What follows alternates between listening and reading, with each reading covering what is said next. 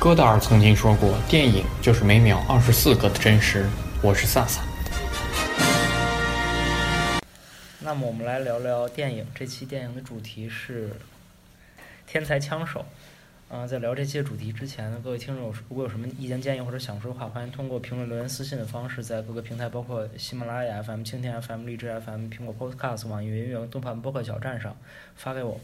那我们就来聊聊这期的电影《天才枪手》。嗯，好的。那我们这一期的主题其实是《天才枪手》。嗯，这是一部泰国电影，然后五月三号已经在泰国本土上映了，也是泰国本土电影今年的票房冠军。就是在泰国上映的泰国电影里，它是当年的票房冠军。然后这个片子在十月十几号在国内上映了，然后也是很令人惊讶，也是惊喜的。它大家都以为可能会不能上，或者说会有删减，但是一刀未剪，全片上映。然后比较令人开心的一件事情，导演呢，这部片子导演叫做纳塔乌蓬皮里亚，然后之前的有一些不多的两三部短片和长片作品，因为大家对这个泰国导演都不太熟悉，那我就不多介绍。然后编剧除了他本人之外，还有两个女编剧。然后这部片子主要的比较有意思，就是他的主演全都是九五后。然后就就就非常的年轻，也就只比我大个七八岁而已。然后女主角叫做朱棣蒙琼查荣苏英，然后是泰国的一个超模型的一个呃一个演员吧，她这也是她的第一部作品处女作。然后我当时看的时候觉得她长得像杜鹃。哎，对，对对对，我觉得他其实导演就是按那个风格找的，尤其什么杜鹃呀、吕燕儿啊，这都这种，就是你要熟悉国内的模特圈，你会发现这种人，这种咱们长看起来可能觉得不太好看的长相，反而很受外国人的欢迎。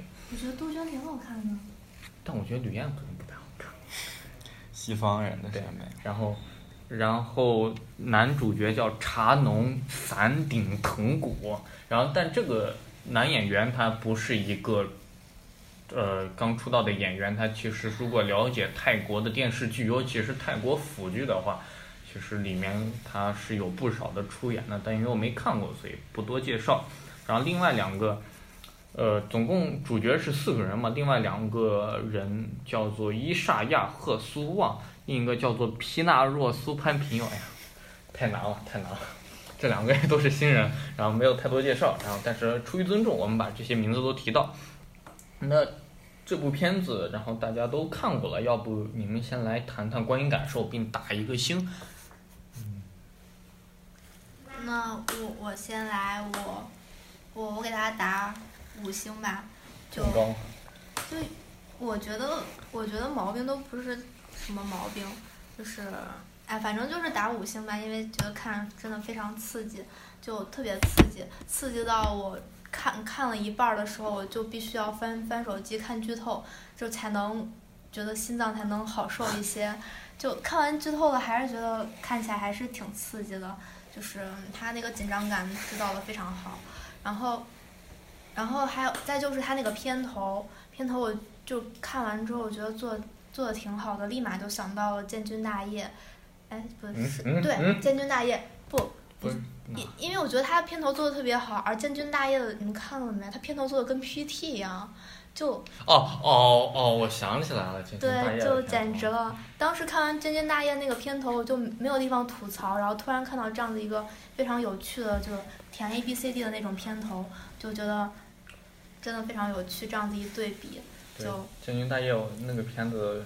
不值得让我在 在我脑中留下记忆的空间啊！是不是？就一直想吐槽，找不到合适的就是机会去吐槽他，然后，然后除了这个之外，就就觉得没有什么大问题。所有的故事的情节的发展，我觉得都在我能理解的范围之内。然后他们就是角色的一个一个性格的变化，我觉得也也在我能接受的范围之内。所以我觉得给他五星挺好的。嗯。我的话给四星半，然后，嗯，我觉得吧，它作为一部校园片嘛，但是拍出了那种谍战片的紧张感，非常非常很新奇的感觉。然后就是挺喜欢它电影整体的剪辑，然后分镜的，中间好几个场景的切换都比较巧妙。然后就是一会儿跟重点聊一聊，我比较感兴趣，你怎么聊这个话题？然后那个人物塑造，我觉得还挺挺合情合理的。然后就是，即便是结尾的反转，也觉得是意料之中的一件事。仔细想的话，都说得过去。然后全程就没什么尿点，演员演技也不错。然后女主那种冰山学霸脸太适合这个角色了。然后，而且这个故事背后吧，它也有一定的话题性，就是他用一种很反骨的方式表达，然后让你去思考一下。当下的这种教育体制，所以值得推一推，然后希望大家都去看一看。好的，那这个片子呢，我打四星。我觉得这个片子适合给刚刚开始创业的类型片导演和编剧看一看。它首先小成本、好创意，而且完成度也非常的高。然后一，我就照照念我的豆瓣短评了。以走一步灯亮一下这样的小镇青年风格为代表的整体风格，带上看似套路大开大合的叙事风格，从我个人影评人角度讲是没有问题，非常好，也非常的娴熟。但是由个人好恶而言，我觉得，呃，可能这个 程度有点过度，对我来说可能有点太闹了。但总的来说，给人一种很强烈的流畅感和类型满足。呃，问题也同样存在，我不太喜欢这个片子的结尾，然后，但是我非常赞同这个片子结尾的社会性，然后先不剧透了，然后最后一点就是，我觉得泰语真的不好听。那我们现在基本呢说完了短评，我们就要开始剧透，就电影文本本身来聊这个电影了。那如果没有看过的，尤其是这样一个悬疑气氛很强的片子，建议大家还是看完之后再来听。那。要不小甘你来引个话题，咱们开始聊。对，就是那咱们就先说一说这个片比较就是评评论上比较大家不认同的，就是它的结尾。有的人觉得这个结尾就比较就是比较太太出人意料了，然后反转的太正了吗？对对对，就是有点太正了，不如男男主女主一起做雌雄大盗这样更好。对我，就我看的时候，旁边有有有个观众，他就在说：“哟，这不最后又是好了吗？这个我以为还这个那个呢，就你就知道了吧？其实观众的预期是还是希望能雌雄大盗能这样，就就是成为一个中国合伙人、泰国合伙人的感觉。但其实他往这样一个方向走，我是不光我不喜欢，其实大家可能这个预期都不太满足。”嗯，其实这个片子呢，一说缺点，我就想其实也不少，但是但也都不是什么大问题，但是可以跟大家聊一聊嘛。然后就是由学校这个形象发散出去的，可以有比较多的一些小缺点，比如说我们看《星球崛起》啊，看《生存家族》，看《天才枪手》这三个片子，其实都有一个戏剧冲突的本源。《星球崛起》是猩猩统治地球，然后《生存家族》是全球停电，《天才枪手》是学霸作弊。这样的前情设置是可以带有主题的，有些完成的很好，有些完成的不好。就是《星球崛起》这个猩猩统治地球这个设置本身是可以讲种族的，对吧？然后《生存家族》是可以讲现代文明和原始文明的。然后《天才枪手》，我觉得这个故事它里面通过学霸和学渣带来的主题，我认为是阶级差异。嗯，但是到后面女主的觉醒，我认为其实和主题是有偏差的。嗯，是因为女主完全是因为男主的黑化自己做了改变，对我来说这个变化不够饱满，也不够的能够说服人。我认为这变化显得有些鸡汤。举个例子，就是主角主角觉得他们是双赢的，所以他们才开始干这样一项的生意。他们觉得在他们拿了钱，然后。学霸呃，就是学渣获得了自己想要的成绩，其实双赢的。但其实这个 概念是偷换的。你让一个学渣成功上位的，其实同时代表着一个学习不太好，但是刚刚过线的人就会名落孙山嘛。然后这个点他其实是忽略的，忽略了没有问题，主角忽略了，所以他才能够理理直气壮的去干作弊这件事情，这是没有问题的。但是我认为可以从这个点来发散结尾，那我觉得会更好一点。比如说，嗯，你有一个你一个女主角，你有一个关系很好的什么表哥啊、堂兄弟啊，然后他们就因为你的作弊，而他们的名次被挤下来了。然后你俩关系还特别好，这时候你是否能有一个冲击的转变？或者直接说，很简单，你的爸爸就是因为当时，呃，被别人因为作弊挤掉了名额，所以只能当一个普通的乡村教师。我觉得这样的转变都是可以的，但是这个片子里的转变其实，嗯。就带就完全就和主题阶级差异其实没有太多的表示，它完全成了一个自我救赎和自我反省。我认为力道不够，不够说服性，而且我觉得有点鸡汤。女主的转变，我认为不太满意。然后第二个，我觉得它讲的是一个道义有道的故事，有点像蜘蛛侠里面的那个鸟人啊，就是卖军火和作弊，其实固然它在外在道德上是被我们所否定，但内在道德其实是通顺的。其实道义有道嘛，前面一个道是外在道德，后面一个道是内在道德。是你这个片子里是你资产阶级，不是在在那个蜘蛛侠里面是资产阶级，然后对我鸟人的剥削，然后在这个片子里是学校对学生的教育欺诈，然后你学校本来乱收赞助费，而我为了反抗这种体制所做的事情就有了合理性，这也是导演的目的。嗯，所以我们到后面的大型作弊的时候，观众反而。大家是期待这个作弊能够成功的，然后我们就顺着导演的想法，而忽略了作弊这件事情道德争议。嗯，我觉得这个力度也是欠一点，就是它的合理性，我认为做的不够满足，我就看不出是有那种忍无可忍就无需再忍的状态。我觉得他没有被逼到绝路上，非作弊不可。我觉得反而是他一个主动迎合作弊这样一个状态。不是令我非常的满意。然后第三，我认为这个片子有一个断层，比如说这个女学霸她的作弊创业计划在男学霸的告密之下破产了，这是一个片子中很重要的一个低潮，一个低谷。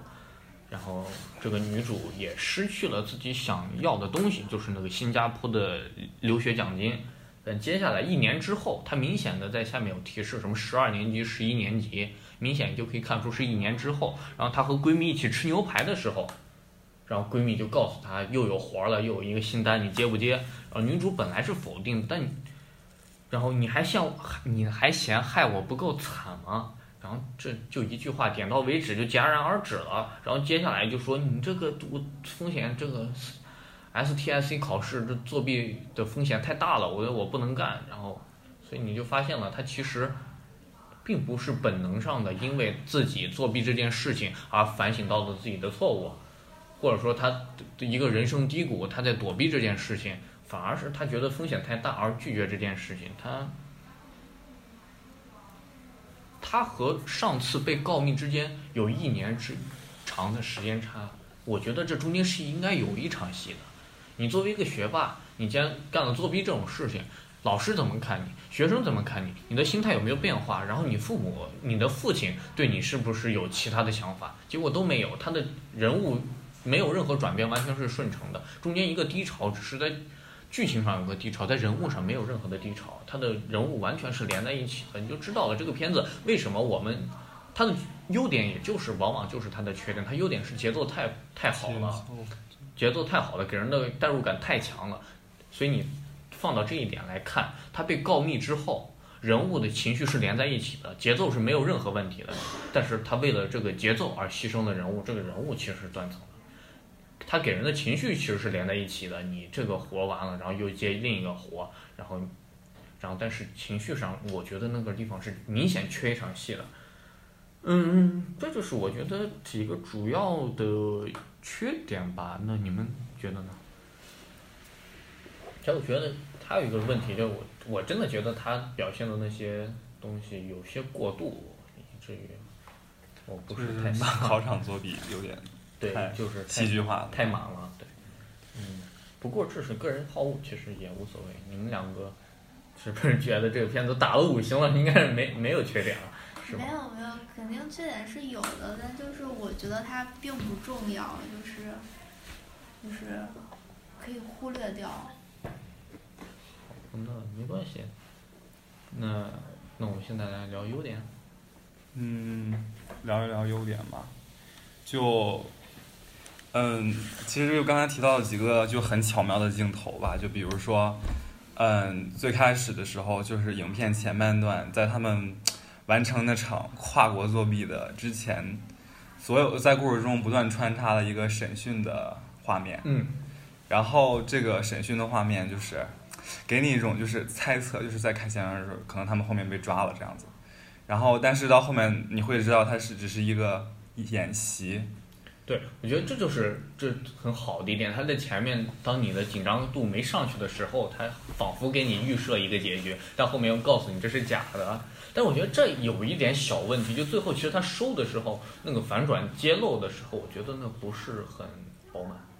对他那个那个反转揭露就是就是告诉大家，其实这就是演习的时候，他其实没有一个明显反转。为什么要演习？然后演习不演习会怎么样？它没有一个必然性，好像完全是一个剧作作用，完全在没有啊。演习挺有必然性的呀，就是如果你真的被抓的话，你要口径一致啊。他没说这事啊，你是知道，这是你想的，这不是他说的，他不是 他告诉你的。理所当然的是。他的确表现出这一点了，当时说明天提前多少多长时间过来，然后。后来又穿插了一段演习，是男主就是假吐去厕所，然后跑回来算时间之类的。哎，不是那个，没有没有，好像还审讯的那就是我们要说好什么，如果你被抓了要怎么样？对，通最后是通过审讯那段交代出了那个男二雇人去打那个男主的那个。对，你这个审讯你确实确实前面起个很重要的节奏和紧张感塑造作用，但你后面。你真的就被抓了呀？你就这一点就，反而你没被抓的时候你演习了，真被抓的时候你没有一个互文关系，我觉得可能是比较比较欠缺的一点。他只不过是就把这段剧情打碎了放到前面来，就但是后面接的时候到你只是知道哦，他是前面那几个片段都是在说这个事儿，嗯，但是就不会有别的东西。其实我感觉他前面作用起到就可以了，嗯。然后就是还有就是女主的几次转变，她也都有，就是你可以看到，就是女主第一次小规模作弊之前，她是用就是在学弹古典钢琴的时候突发奇想，想到利用那个钢就是钢琴旋律来表达 A B C D 这样子，她也是通过一个镜头这样表现出来的。还有就是。后来女主第二次转变的时候是想利用时差作弊，也是她在她即将需要还书的那个节点上，然后她看到一位外国父亲跟他女儿聊，呃，就是打电话，然后聊时差，然后又观察表，然后通过那个表，最后得出了这个时差作弊这个方法。其实他都没有多说，但是你你一看，带着他的学霸气质，其实你是可以。对，还有第三个就是男当男主。得知自己被打是受男二是男二派人做的时候，他不是打算放弃吗？但是他后来跑到地铁站，他看到了那个广告牌儿，然后上面是关于洗衣液的一个广告牌。我觉得这一点就给的很好，因为他可能在看到那一瞬间，他就联想到了自自己家庭的未来会是什么样子，然后这个就真正促使他做出了一个回头的决定。嗯，所以我觉得这个就是就是一个镜头，就那么一秒几秒钟的事儿，但是他把事儿就交代清楚了。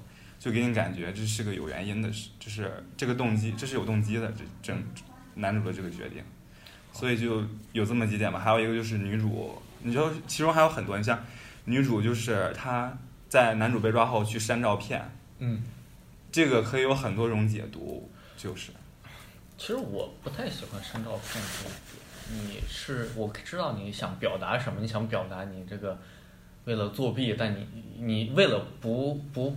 暴露，所以你不得不删掉照片，就相当于删掉回忆，断绝关系。但是你们两个关系又不是说断就能断的。但是你仔细想，这这哪有什么关系啊？这其实他故意的，一有删照片这个事情，就把这个层次仿佛上升到了爱情。我感觉其实更多的，他不光是就是可能从表面上看是一种自保，嗯，但是从另另外一个角度看，我觉得整个促使女主到后来发生了一个很大的转变，就是她。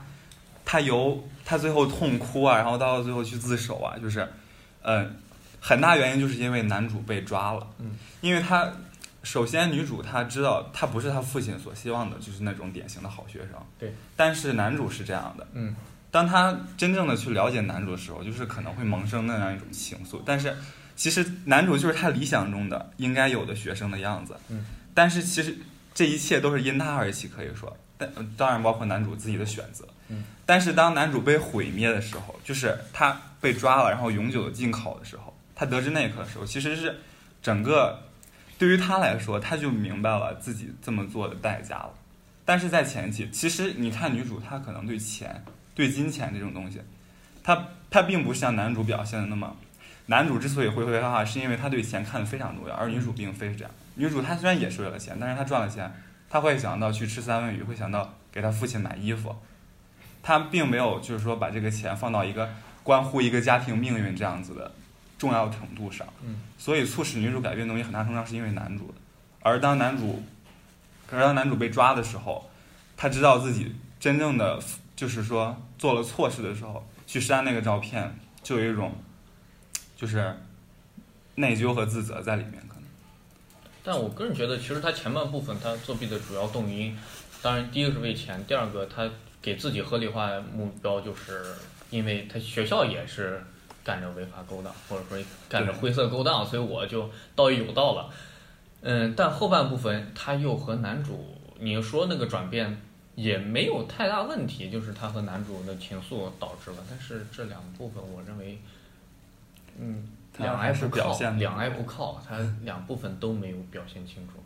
对，其实导致了，其实我觉得这个转变不够饱满。我非常喜欢男主的转变，但我不是很喜欢女主。然后接着你刚才那个话题，你非常喜欢最开始弹钢琴，我也非常喜欢，但我跟你角度可能不太一样。就是我就可以从这里面看出导演功底了。导演他，你说整个编剧好，什么转变，那都是那都是那都是编剧的事情，编剧编得好。真正你导演导得好，在哪里体现的？我觉得第一个就在这钢琴这部分体现。你设置成钢琴可以，你设置成其他，你就按电报或者你就拿手笔一二三四可不可以？当然都可以，这其实原理都是一样，但为什么要设置钢琴呢？就是这是导演很妙的。第一个，它肯定比编一二三四它更有张力。第二是很重要的，我觉得它带入了听觉语言。你看后面他作弊那场戏的时候，搭配上钢琴的曲子很合理，它就是一个有源音乐，而不是一个无源音乐，就是纯就是为了配乐而找一个名曲配上去。它是一个完全有道理的配乐，而且配的还紧张、惊心动魄，也和画面能够衔接。我认为这是一个导演非常。厉害的也是非常值得大家学习的导演语言的运用，包括另另外的一些导演语言的运用，就是，嗯，在泳池里那场戏，女主第一次被说服作弊的时候，你看后面的灯光其实是海，就是泳池泛蓝，然后后面是有红光的，城市夜景的红光，一个比较强的，我记得还是蛮清楚的。然后另一个地方就是你说的看看完洗液广告往回走，他们两个人在天桥上相遇的那一。场戏的时候，后面也是有红绿灯的红光嘛？它，你不是我过度解读，你可以看出导演明显把那个红光进行了光晕化，然后效果化，就让它尽量的颜色铺张开来，就知道了。就是每次决定作弊的时候，女主其实那会儿在天桥上，女主也是放弃了，你这把我朋友气跑，你怎么干这种事情？然后。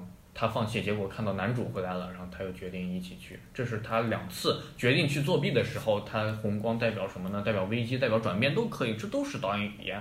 我觉得这就是很值得大家学习的地方，就很值得现在国内很多导演，尤其是现在话剧电影大行其道，所有的表达全是通过语言和就是语言梗、谐音梗这些东西的话，这样的高下立判了。而且为什么大家现在都喜欢什么语言梗、谐音梗？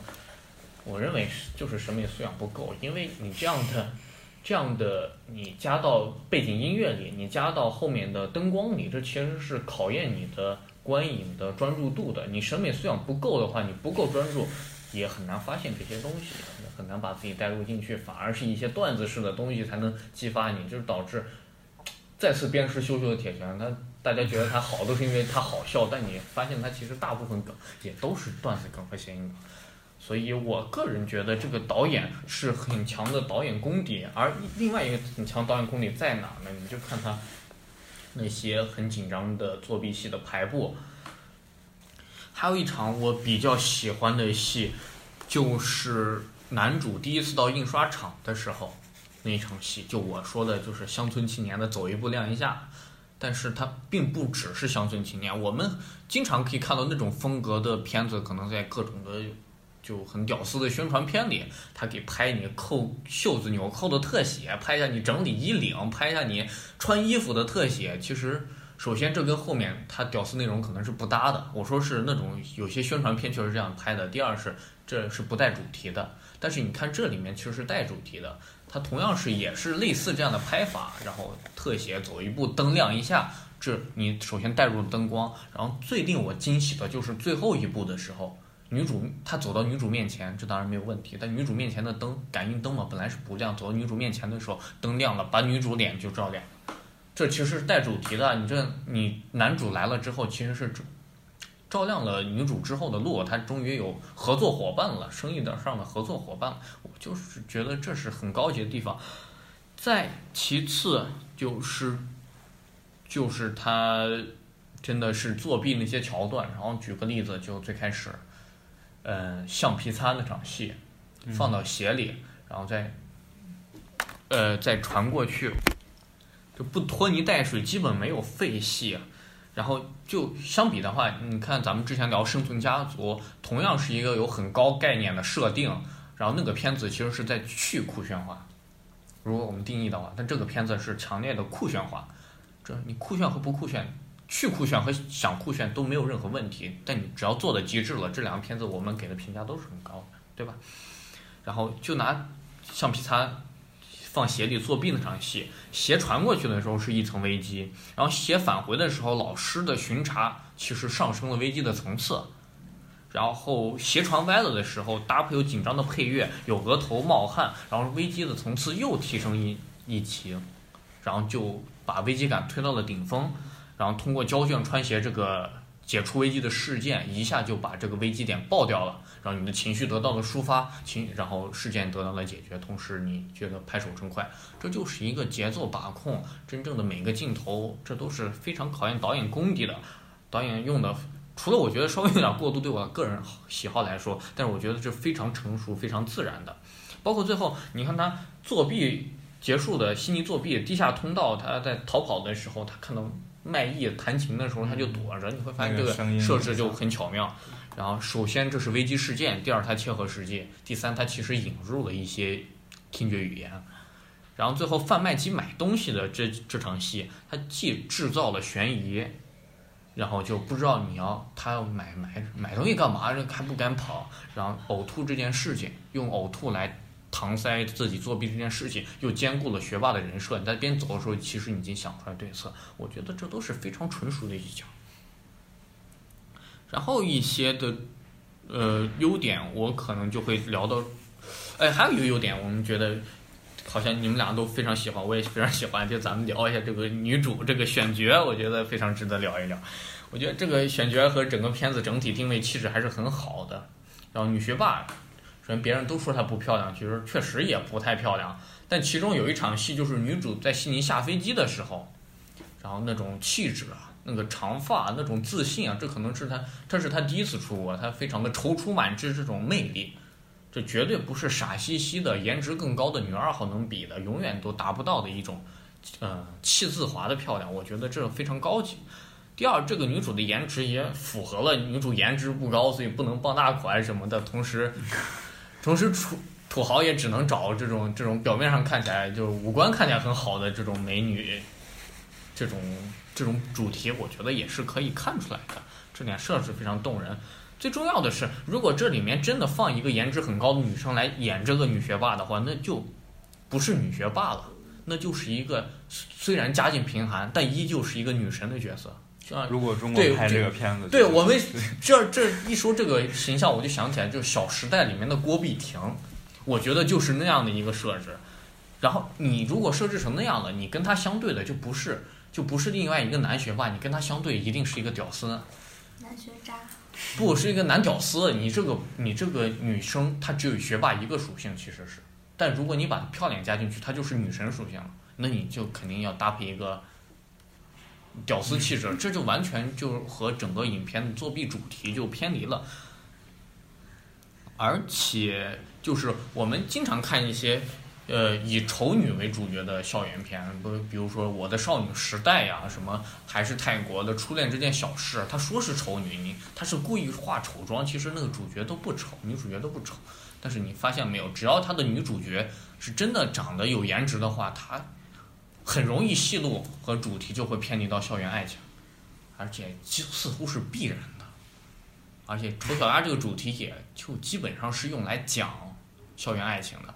但是你正因为用了一个这样内有气质，但是外面外表的颜值又不是特别高的女生，才能真正的能很纯粹的表达你作弊这个主题。这也是你不用高颜值的女主，也表达了你导演对自己剧本和自己对自己影片的一种自信嘛，对吧？而且你再再回看国内女演员不好说，男演员都是我们公公认的演技高的，呃，仁义的何冰。然后影帝黄渤，然后韩国的宋康昊，没有一个长得是高高颜值，但是他们的正是他们没有高颜值，所以他们才能适合，才能更有层次的表达更多角色。我觉得这是很好的东西，这个选角我认为非常的好。然后第二个就是我觉得片子里非常好的就是他对男女感情的表达，我认为是非常克制，我非常喜欢这一点，就不像很多国产青春片一样，就一见钟情。一见钟情，两厢情愿，三天上床，四天分手，五天堕胎，就这种片子，就是，就是这种感情其实就很廉价，而且也很不符合实际。谁的青春不是懵懂的呢？你把感情拍成那种堕胎的样子，就显得非常的粗糙和成人化。我觉得这是非常不好的。我觉得这种这个片子里对男女感情表达的克制，我觉得是我非常喜欢的一点。然后我。对这个片子除主题外，其他的其他的优点，我觉得就是这些。你们还有想夸一夸吗？还是我已经夸遍了？就就这样。好的，那那我们现在就进入一些万言环节，我们来聊聊这个片子的主题。这个片子我非常喜欢它的主题，就在于它有两个社会性。就其实它第一点，它讲第一个社会性，它其实讲的是阶级差异。然后包括我们看最后作弊的时候，男女主最后紧张呀，然后被人敲厕所门啊，然后甚至还要拿铅笔来催吐，临时来装吐。我真是有时候你看他这么辛苦，你觉得有时候拿作弊拿这钱都是合理的。然后男女主那么辛苦，九死一生，然后甚至付出巨大的代价，而资本家虽然很着急，但其实只用等着就行了。然后同样是一所学校，付出努力完全就不一样。然后你看那个。女二号其实说白是傍大款，然后男友出国留学，顺便把你捎上就行了，就是这么简单。然后这让我想起一句话，就是我努力了二十年才能和你坐在一起喝咖啡那个那个梗，确实这个片子有这样的表达，就是设置本身自带的阶级差异的表达。而另一个我觉得非常好的就是它里面阶级固化的宿命感。如果你不看最后自首的话，你会发现其实始作俑者的两个资本家没有付出任何代价，但而且他们其实获得了不和自己能力不匹配的东西。但你看两个学霸，一个取消了奖学金，一个退学了，代价不可谓不惨重。然后这让我想起最近的一个很火的话题，就是家长给学生辅导作业。这话题其实大家看到可能我不知道大家看了什么，其实我看到的是阶级固化，就是。为什么这么说呢？就是你看，老师给学生布置超纲的作业，然后就导致这些作业必须有家长辅导才能完成，然后所以导致成绩好的同学往往是家长有时间有精力去陪孩子一起学习的，带领孩子一起学习的，而往往有时间有精力陪孩子一起学习的家长，往往阶层也就更高，这就成绩好导致阶层高，阶层高导致成绩更好。这就是一种阶级固化的必然，就是什么靠努力就能丑小鸭变白天鹅的时代已经快要过去了。我觉得这是讲阶级壁垒，就哪怕你很努力，就是可能你的努力要付出比别人高好几倍，只是因为你的阶级比别人低的话，我觉得这个表达是很高级。这个片子也是一样，对吧？其实两个人他付出了很多努力，但其实都获得了不好的不好的结果，然后反而你看那两个资本家，其实吃香喝辣，然后。就到国外去逍遥，我觉得这是一个，我觉得很高级的主题的表达，然后所以你看，这其实讲的是阶级壁垒，但结果你最后一个伪光正自首的收场，然后我觉得这就把主题给消散了。本来你我刚刚讲的主题，就你真正付出的人，只是因为你阶级低，结果你可能你和阶级会更低。但你有钱的人，你因为你阶级高，你可能不付出什么努力，你会更高。这个主题很明显了，但是你结果又加了自首，你把你把那些高阶级的，他们又把他拉下来，然后把低阶级又扶起来，这其实对我刚才讲的主题是一个很有力的消解，就导致这个主题被最后这个自首导致很涣散。我不太喜欢这个主题的，不太喜欢这个结尾的一个原因。第二个原因，我认为这是。另一个社会性的点，我觉得就是它表达这个“窃钩者诛，窃国者侯”这个主题。就你学校就可以收一些有的没的赞助费，然后，然后你看，嗯，最开始能促使女主第一次作弊的时候，就因为她发现自己做那考试卷子其实是补习班的卷子。然后那个考试的时候，老师也明显说过，哦，你们的学习差的还不给我上上，还不来报我的补习班，其实很明显了。嗯。老师为了让同学都来上自己的补习班，所以他考试出特别难的题，但是他在补习班里都会有讲，这这就是老师和学校本身都自带的肮脏属性。收钱泄题吧。哎哎，然后然后那这就是一个一个比较深刻的话题。然后就像陈凯歌拍《刺秦》那个片子一样，就我能不能用肮脏的手段，比较肮脏的手段，或者只有一点肮脏的手段。去反反对一个肮脏的人来达到一个纯洁的结果呢？这个其实是值得人思考的。但是我刚才阶级差异那个主题，我觉得导演挖掘的比较透彻。但窃窃国者侯，然后我能不能通过比较肮脏的手段打击败一个比较肮脏的对手，然后获得一个比较纯洁的结果？这个主题，我认为导演挖掘是不够的。然后你看学校其实要多坏，他没没怎么说，我觉得。我觉得不够，而且说的那一句，我认为浅尝辄止，就说你你们难道你们难道不是收钱吗？他其实表达的不是很清楚。然后第二是老师补习班这个，如果你不仔细看，真的就漏掉了。而且你如果真的呃社会上低一点的话，你可能都哪怕你记住，你也看不明白这一点。我觉得这是嗯导演在第二个社会性上表达，我觉得其实欠一点火候的，或者说他侧重这一点有点。虽然有详有略，但我觉得这一块有点略的太严重。你们还有其他想法吗？那行，那这个片子其实，呃，我觉得其实可以推荐任何人看。其实你是学生，我觉得，不管你是学生、老师，你是导演，我觉得都很值得看一看。因为这样好的片子，我觉得每个人都可以在里面找到自己的认同和归属。那我们这期节目就是这样。